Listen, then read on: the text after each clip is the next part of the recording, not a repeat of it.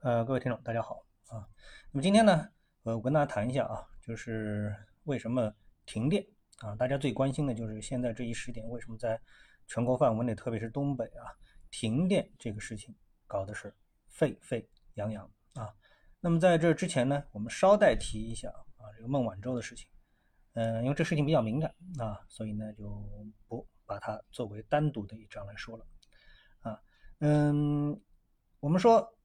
我们也不去定性啊，我们只说一个结果啊。我认为呢，这件事情可能是一个呃一段时期的这个中美关系啊缓和的标志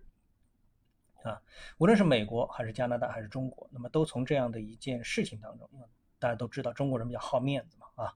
那所以呢，从这些事情当中呢都能够解脱出来啊。那么加拿大呢也就不用夹在当中这个做恶人啊，所以三方呢基本上都能从这件事情当中啊。啊，这个暂时解放出来啊。那么至于未来是不是会找到新的这个矛盾点，那么这是以后的事情啊。就这件事情，孟晚舟这件事情呢，基本上呢画一个句号啊。那么呃，有人呢提起啊，就是在孟晚舟啊，嗯，这个被加拿大扣留前后，嗯，也就是在一八年啊，整个呢中国的股市是出现了一年全年的下跌啊，从一月份一直跌到十二月份，然后。到了一九年初开始反弹啊，自己看一下啊，回过头来看，这个是相当的啊，这个不可思议啊，从三千六百多点跌到了两千四百多点，相当的不可思议啊。好，那么把这个事情呢，我们就翻过，我们来谈一谈为什么停电。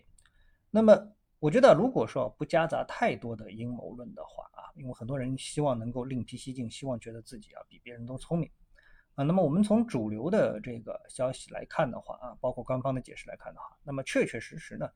呃，应该说呢是有两方面的这个原因啊。其实两方面的原因呢加在一起也可能说是一方面的原因，但是呢我们还是可以把它分成两方面来看。第一方面的原因呢就是输入型的这个通胀啊。那么什么是输入性通胀呢？呃，你看。我们最近在中国股市啊，A 股涨得非常好的两个板块，一个是煤炭，一个是有色，啊，那么这种商品呢，它的定价权啊，那个不在中国一方啊，它是一个全球定价的东西。所以呢，我们看到在美国因为疫情或者全世界因为疫情啊，必须得货币放水的时候，那么嗯，此消彼长啊，钱多了，那么东西也就涨价了。所以呢，这个煤炭跟啊有色呢就涨了。而且另外一个原因呢，这个怎么会输入到我们这儿？因为呢，我们疫情啊，这个防控做得最好，所以我们的这个产能啊，基本上没有受到影响。而且呢，因为其他地方的产能都受到了影响，受到疫情的影响，所以呢，我们的这个产能啊是不退反进，啊，所以这个时候我们谈碳排放呢，它这个这个这个道理啊，就在于什么？就在于我们的产能如果是往上不断的。向上，那我们的碳排放一定是不断向上啊，那我们也就承担了这个世界工厂越来越大的这样的一个责任和义务，对吧？但是呢，我们又不挣钱啊，因为呢，这个输入性通胀啊，我们的原材料价格这个不断的暴涨啊，各种的涨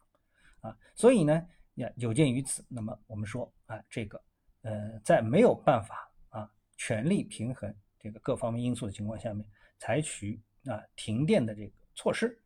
应该说也是有些合理的地方，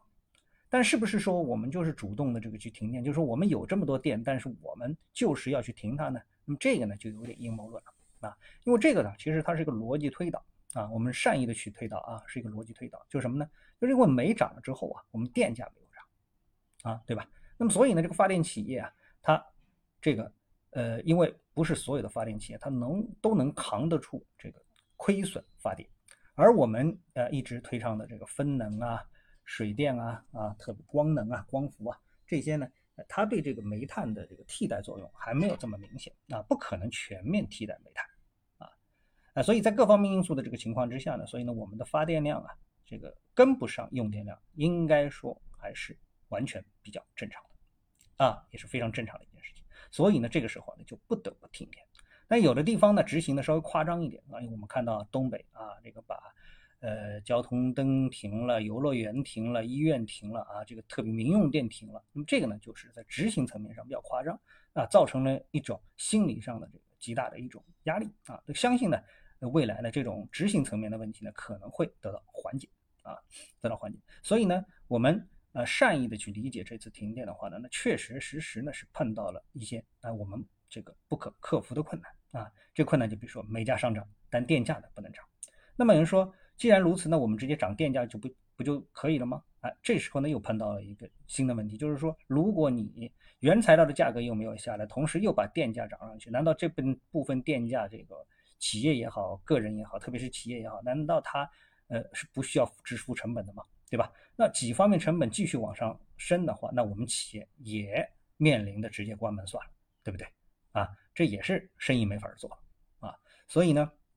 这个电价。也没法涨。如果电价涨上去，那就我们就正正式式的啊，这个坦然的把全球的输入性的通胀给接受下来了啊，也就是我们在这个勒紧裤腰带为别人做好事了啊，是好事。所以呢，哎，到了一个时点上，我们说人并不一定定能升天，各方面的因素纠结在一起，到了这个时间点上了，就会出现一些过去。想想匪夷所思的事情，只有在邻居家才会发生。但是呢，哎，现在在自己家也发生了，就什么呢？就是停电，啊，就是停电。所以呢，哎，做好一定的思想准备，在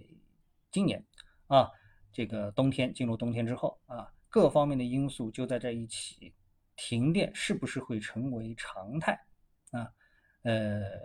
我觉得个人还是要做好充分的思想准备啊，不仅是工业用电，民用用电可能也会出现。这个啊，呃，停止啊，因为到了冬天，这个热空调啊、取暖啊，各方面啊也是用电大户啊，这方面对这个电网的压力，对发电企业压力也是非常大啊。如果煤炭价格不能下调的话，那直接涨电价，那也不是这个啊经济能够所承受的啊，因为这个涨上去啊，并不代表了电厂挣钱了啊，只是少亏而已啊。所以呢，对这个问题呢，我们还是要继续的认真的考虑和跟踪，以及呢对全市场的影响啊，包括今天的股市，我们看到啊，呃停电了啊，那么大宗、煤炭跟有色都出现了大幅的下跌啊，包括整个市场出现了最多，我们看到在中午的时间啊，最多出现了一百九十五家的跌停，为什么？因为停电相当于这个嗯没法开工了啊。那如果企业没法开工，它的业绩如何保证？对不对？啊，不是说降了成本，因为在降成本的同时，你还得开工啊。如果直接停工了，那成本不成本的就又放第二位去考虑，对吧？